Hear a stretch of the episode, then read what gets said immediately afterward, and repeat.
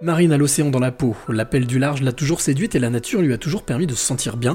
Pour partager sa passion pour l'eau et pour la santé, elle a créé un podcast d'interviews et de conseils. C'est la rencontre inspirante du jour. Je m'appelle euh, Marine Pouchard, j'ai 33 ans et euh, ce que je peux dire sur moi, c'est que je suis euh, passionnée, passionnée par l'océan notamment et, et que j'ai vraiment à cœur de, de, transmettre cette passion et aujourd'hui je le fais grâce à la santé et grâce à un podcast que j'ai récemment créé qui s'appelle The Octopush. Alors avant de parler de ce podcast, Marine, j'aimerais revenir parce que on peut dire que tu as un prénom prédestiné, dis donc.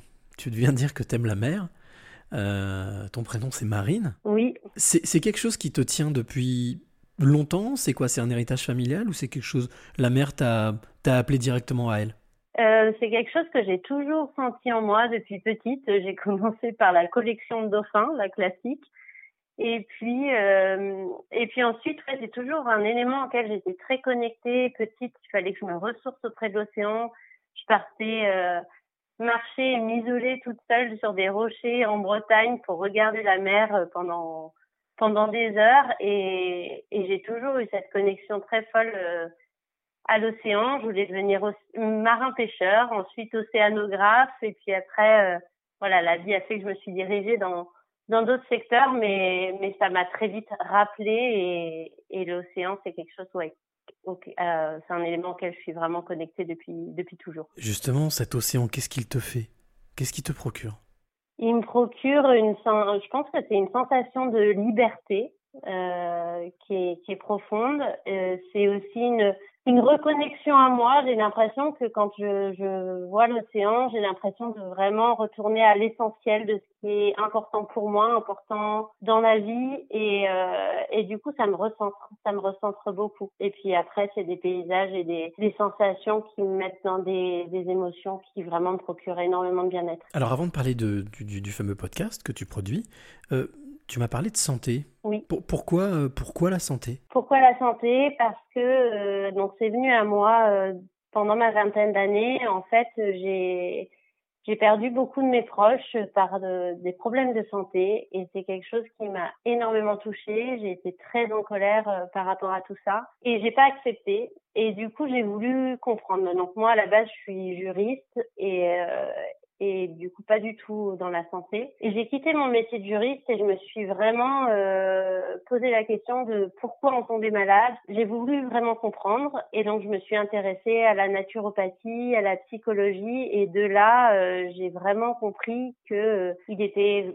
important de, de, se reconnecter à, à sa santé, que je, je définis pas la santé comme une absence de maladie, mais vraiment comme quelque chose, euh, un équilibre en soi euh, qui nous permet d'être euh, en équilibre aussi avec les autres et avec la nature. Et donc voilà, c'est vraiment venu la santé du fait que euh, j'ai voulu comprendre pourquoi mes proches tombaient malades ou pourquoi ils étaient décédés et j'ai voulu dans un premier temps me dire bah je ne veux plus être victime de ça, je veux comprendre et je vais je veux pouvoir aider ceux qui m'entourent s'ils ont des questions et pouvoir les orienter. Est-ce que je me trompe si je dis que tu es tu détestes l'injustice? Oui, il y a de grandes chances, ouais. je pense que mes études de droit ont clairement été euh, pour ça au départ. Euh, j'étais, euh, je voulais protéger les océans, donc je voulais faire du droit pour la protection des océans. Puis finalement, bon, la vie a fait que a fait que je me suis dirigée plus dans du droit commercial entre guillemets.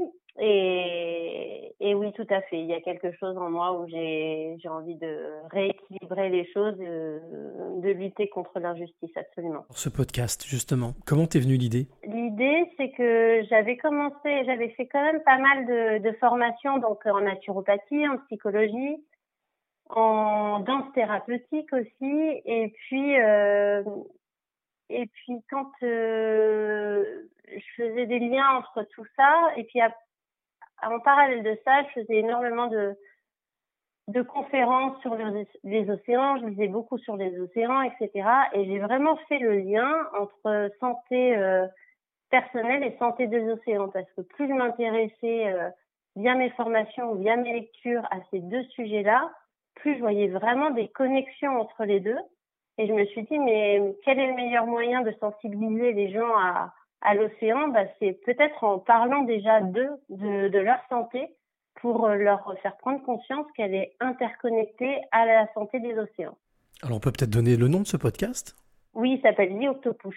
Et, donc c'est un, podcast qui te permet d'aborder différents sujets concernant la santé? Exactement, en fait, euh, il est sous plusieurs, euh, sous plusieurs formats, c'est-à-dire qu'il y a des interviews de thérapeutes donc qui sont des thérapeutes ou des, des médecins, que ce soit en médecine conventionnelle ou alternative.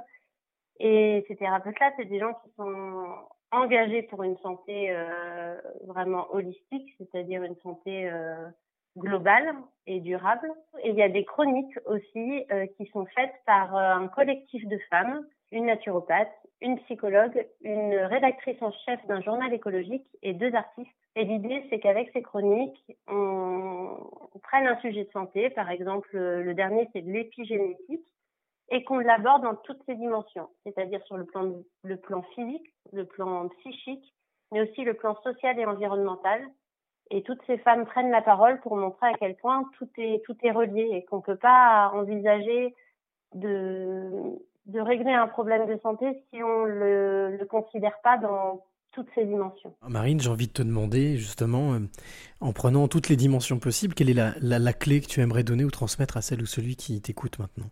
C'est une bonne question. Euh, la clé, en tout cas, c'est de se dire que moi, j'ai vraiment quelque chose qui me dit que je ne crois pas à la fatalité et, euh, et je pense que c'est important de, de redevenir euh, conscient qu'on peut être euh, acteur de son bien-être et quand on est acteur de son bien-être et qu'on s'intéresse à ça, les choses autour de nous s'harmonisent. C'est-à-dire que nos relations et, euh, et notre environnement va, va être bienveillant vis-à-vis de nous.